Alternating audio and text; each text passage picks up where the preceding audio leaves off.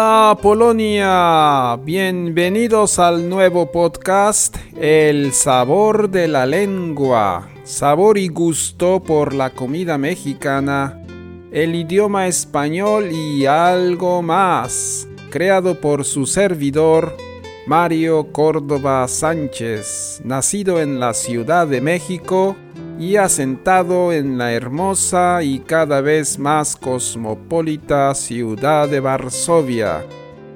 Estoy creando este podcast con la intención de ayudarles en el estudio del idioma español a través de la gastronomía, poemas, canciones, cuentos y todo lo relacionado con México, España y los países de habla española. Tendré a veces invitados polacos que hablan español y tienen el sabor y gusto por este idioma.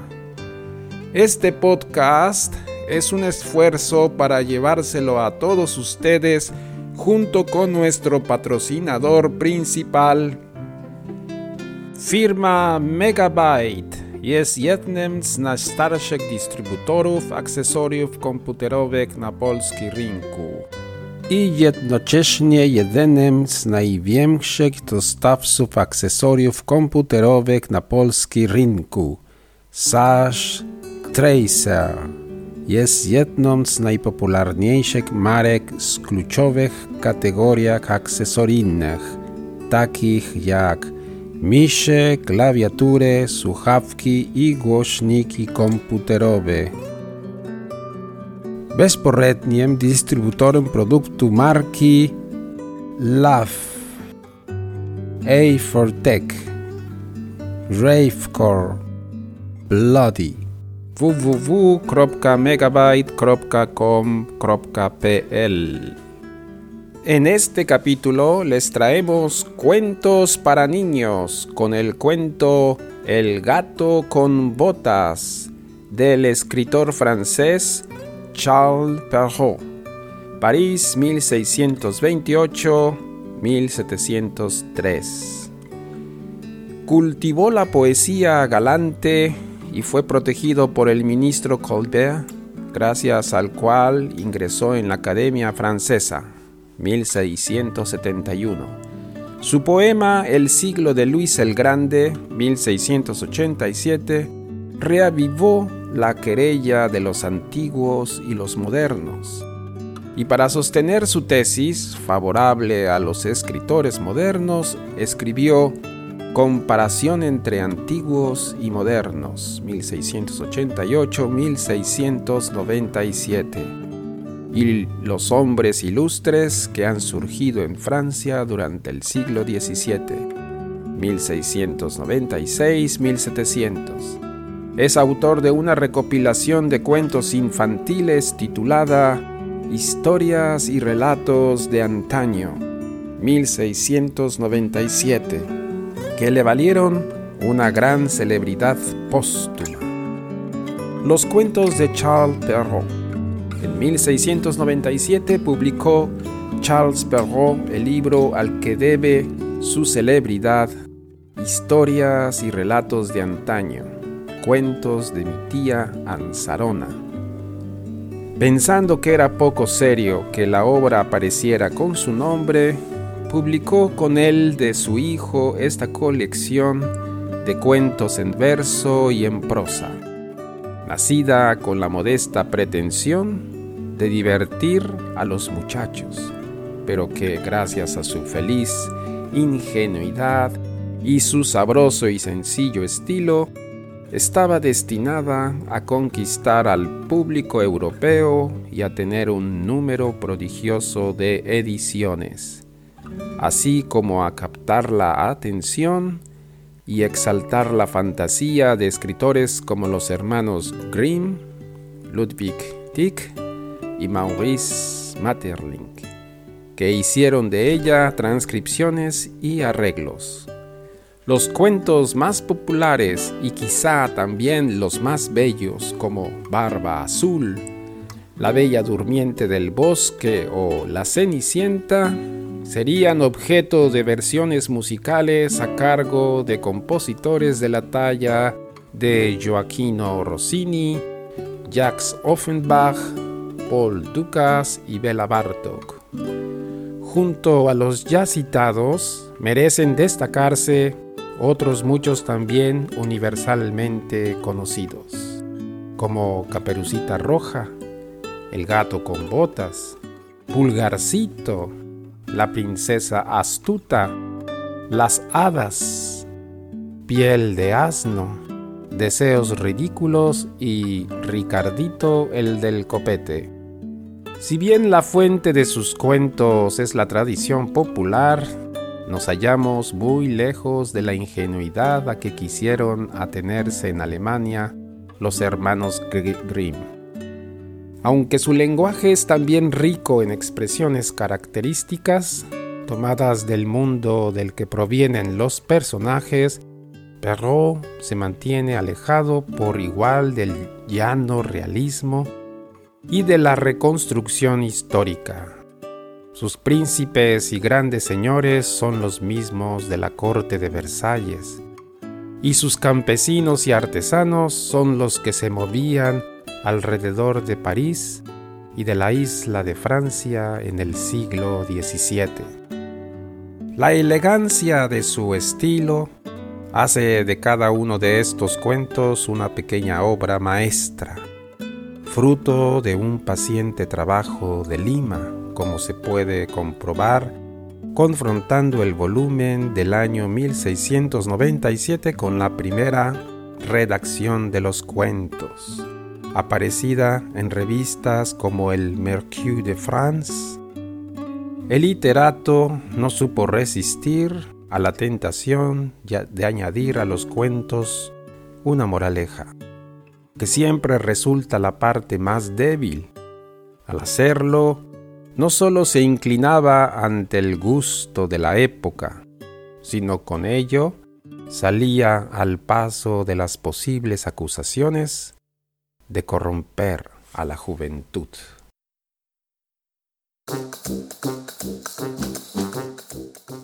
El gato con botas. Al morir un pobre molinero, dejó por toda herencia a sus hijos un molino, un asno y un gato. Al mayor le tocó el molino, al segundo el asno y al más joven el gato. Este último se lamentaba de su mala suerte y decía, mis hermanos podrán trabajar juntos y ganarse la vida con el molino y el burro. Sin embargo, yo... ¿Qué puedo hacer con un gato?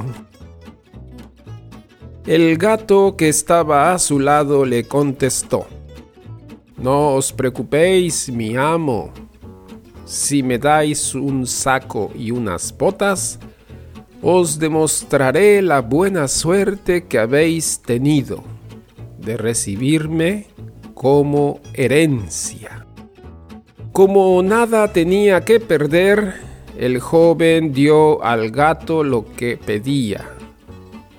Este se calzó las botas y, con el saco al hombro, entró en el molino para llenarlo de cáscaras de trigo.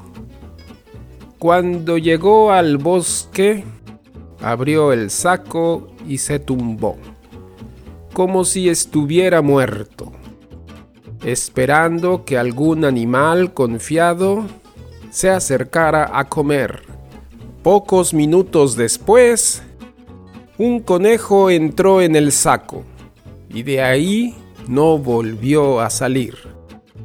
Contento y satisfecho, el gato fue a palacio y solicitó hablar con el rey. En cuanto le llevaron ante su majestad, hizo una reverencia y dijo, Majestad, este conejo que os entrego lo ha cazado para usted mi amo, el marqués de Carabás. el gato que acababa de inventar este noble título para el hijo del molinero esperó la respuesta del rey. Di a tu señor que le agradezco mucho el regalo. Durante los dos o tres meses siguientes, no hubo día en que el gato no llevase al rey una perdiz o un conejo de parte de su amo, el marqués de Carabás. Tanto iba el gato a palacio que una mañana se enteró de que el rey y su hija saldrían aquella tarde a pasear por la orilla del río. Así que, sin pérdida de tiempo, el gato le dijo a su amo, Si escucháis y seguís mis consejos, pronto seréis un hombre rico. Solo tenéis que bañaros en la parte del río que yo os diga y dejar que os esconda la ropa debajo de una piedra. El hijo pequeño del molinero siguió las indicaciones del gato, se metió en el agua y se puso a nadar. Al poco rato pasó por ahí la carroza del rey y el gato empezó a gritar con todas sus fuerzas. ¡Socorro! ¡Socorro! Se ahoga mi amo, el marqués de Carabás. Al oír aquellos gritos, el rey se asomó y, reconociendo al gato que tantos regalos le había hecho, ordenó a sus guardias que auxiliaran al marqués de Carabás. Mientras sacaban al joven, el gato se acercó a la carroza. Majestad, hoy es un día terrible para mi amo. Hace apenas unos minutos, un ladrón le ha robado la ropa.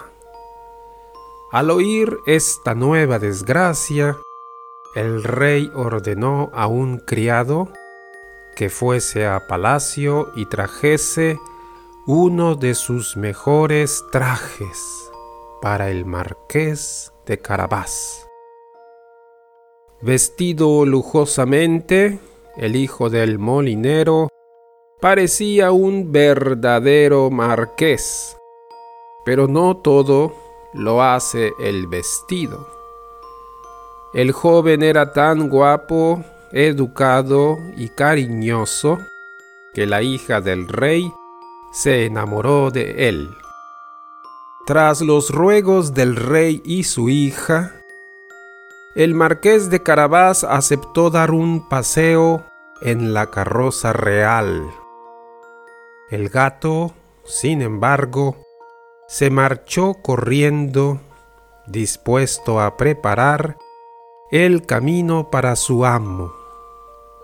Al pasar por un prado, el gato se acercó a los campesinos y les gritó. ¡Eh, buenas gentes! Si no decís al rey que este prado pertenece al marqués de Carabás, acabaréis hechos picadillo. Cuando el rey pasó por ahí, ordenó parar la carroza y preguntó a los segadores, ¿podrían decirme de quién es este hermoso prado? Los campesinos, todos a una, contestaron, estas tierras son propiedad del marqués de Carabás. El rey mirando con simpatía al marqués, exclamó, ¡Qué prados tan hermosos tenéis!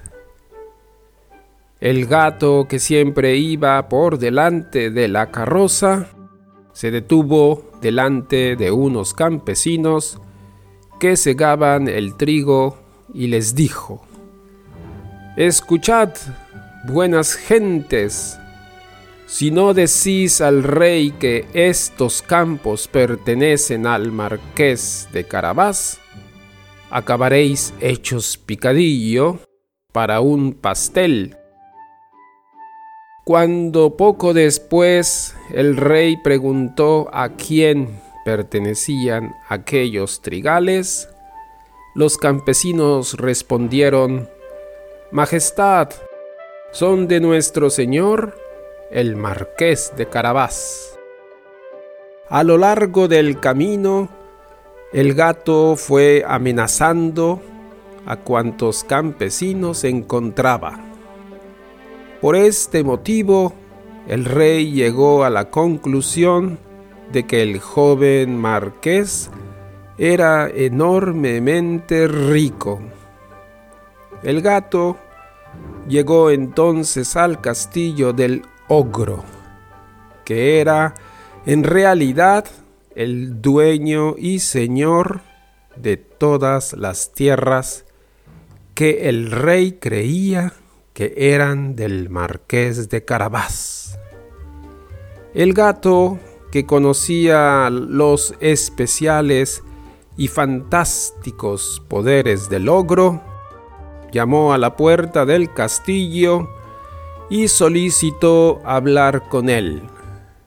El ogro lo recibió en el gran patio de la entrada y tras presentarle sus respetos, el gato le dijo, me han asegurado que tenéis el poder de transformaros en cualquier animal, incluso en algunos tan grandes como el león o el elefante.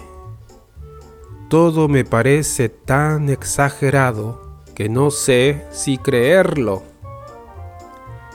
Así es, contestó el ogro. Y para que lo veas con tus propios ojos, me convertiré en un león. El gato se asustó tanto al ver al león que trepó hasta el tejado. Cuando el ogro recuperó su aspecto habitual, el gato bajó y exclamó, ¡Qué miedo he pasado! y continuó hablando. También me han dicho que sois capaz de transformaros en animales tan pequeños como una rata o un ratón. A mí la verdad me parece absolutamente imposible. ¿Imposible? gritó el ogro. Pues ahora verás. Y entonces se transformó en un ratoncillo. En cuanto el gato lo vio corretear por el suelo, no dudó ni un instante. Se abalanzó sobre él y lo devoró. Al poco rato el gato oyó que se acercaba la carroza real.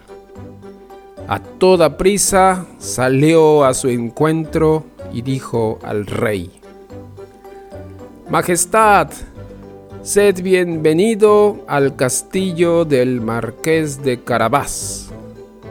¿También este castillo es vuestro? preguntó el rey sorprendido. Nunca había visto nada igual. Con mucho gusto os lo enseñaré, dijo el supuesto marqués. El rey, el marqués y su hija entraron a un gran salón. Ahí estaba servida la comida que el ogro había preparado para unos amigos. El rey estaba feliz y contento. Admiraba las cualidades del marqués y su enorme riqueza. Por otra parte, como se había dado cuenta de que su hija estaba locamente enamorada del joven, al final de la comida pronunció estas palabras. Señor Marqués, solo de vos depende que queráis ser el marido de mi hija. Y el hijo del molinero, haciendo una gran reverencia, aceptó el honor que el rey le hacía. Ese mismo día se casó con la bella princesa. El gato se convirtió en un gran señor y a partir de entonces solo cazó ratones cuando se aburría.